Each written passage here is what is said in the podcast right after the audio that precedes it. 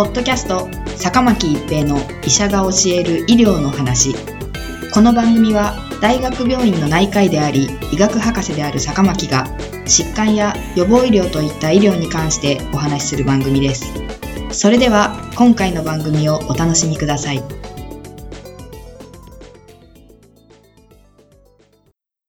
皆さんこんにちは、坂巻一平です。ポッドキャスト、坂巻一平の医者が教える医療の話。今回はオミクロン株の特徴です。BA.1 から BA.2 への置き換わりが進んでいるとはいえ、2022年の初めから流行しているオミクロン株による感染症ですが、流行初期から従来の新型コロナウイルス感染症と比べて症状が軽いと言われてきました。オミクロン株による新型コロナウイルス感染症の潜伏期間、症状、持続期間、後遺症の頻度などが分かってきました。従来の新型コロナウイルス感染症では、感染してから発症するまでの期間、すなわち潜伏期間は約5日とされていました。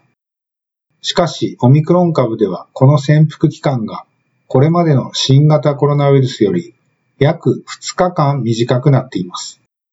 国立感染症研究所の疫学調査では、オミクロン株の潜伏期間は約3日となっており、99%の人が感染してから7日以内に発症しています。そこで、感染者と接した場合、濃厚接触者となりますが、7日の自宅待機で発症しなければ社会生活に戻れることになっています。オミクロン株では喉の痛み、鼻水といった風邪やインフルエンザでもよく見られる症状の頻度が増えており、これまでの新型コロナウイルスに特徴的であった嗅覚障害、味覚障害という症状の頻度が少なくなっているという特徴があります。イギリスで行われたオミクロン株に感染した18万人の臨床症状に関する調査では、頭痛56%、喉の痛み53%、鼻水51%などの症状が、オミクロン株の感染症では多い症状ということになります。また、携帯アプリを使った新型コロナウイルス感染症6万3000人を対象にした症状調査では、オミクロン株の感染者では、鼻水76.5%、頭痛74.7%、喉の痛み70.5%、くしゃみ63.0%、咳49.8%、声のかすれ42.6%といった症状の頻度が高かったと報告されています。一方で、嗅覚異常はこれまで新型コロナウイルス感染症に特徴的な症状と言われてきましたが、オミクロンでは少なかったと報告されています。携帯アプリの調査では、さらに症状が続く期間も、デルタ株では平均8.9日に対して、オミクロン株では平均6.9日と約2日ほど短くなっていたと報告されています。入院に至るのもオミクロン株の感染者の方がデルタ株の感染者よりも25%少なかったとのことです。後遺症が出現する頻度もデルタ株と比べてオミクロン株では少ないという報告も出てきています。特にワクチンを2回接種した人を比較したところ、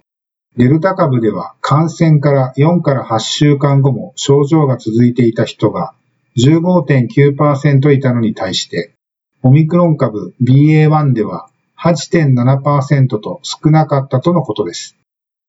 ただし、3回接種者同士を比較すると、デルタ株とオミクロン株の感染者、どちらも頻度が少なく、差がなかったとのことです。このように、オミクロン株では症状のある期間も短くなり、重症化する人も少なくなり、また後遺症が残る頻度も少なくなるようです。ワクチン接種が進み、治療薬の選択肢も増えてきていることもあり、徐々に新型コロナウイルス感染症は脅威ではなくなってきていると言えます。しかし、第6波では亡くなる人の割合は減ったものの、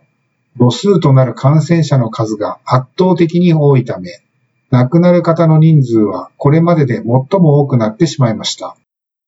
行動制限の緩和が進んでいる中で、できる限り社会機能を維持しながら、今後の流行の規模を小さくするためには、特に屋内でお話をする際にはマスクを着用する。3密を避ける。石鹸と流水による手洗いを行う。という基本的な感染対策を継続的に行っていくことが重要です。また、オミクロン株に対して感染予防効果が落ちてはいますが、やはりワクチンの効果は大きいと考えられます。ワクチン接種をしている人はしていない人と比べて重症化しにくいと言われていますし、感染予防、発症予防にもなると考えられています。ポッドキャスト、坂巻一平の医者が教える医療の話。今回はオミクロン株の特徴でした。ありがとうございました。ポッドキャスト、坂巻一平の医者が教える医療の話。今回の番組はいかがでしたか？次回の番組もお楽しみに。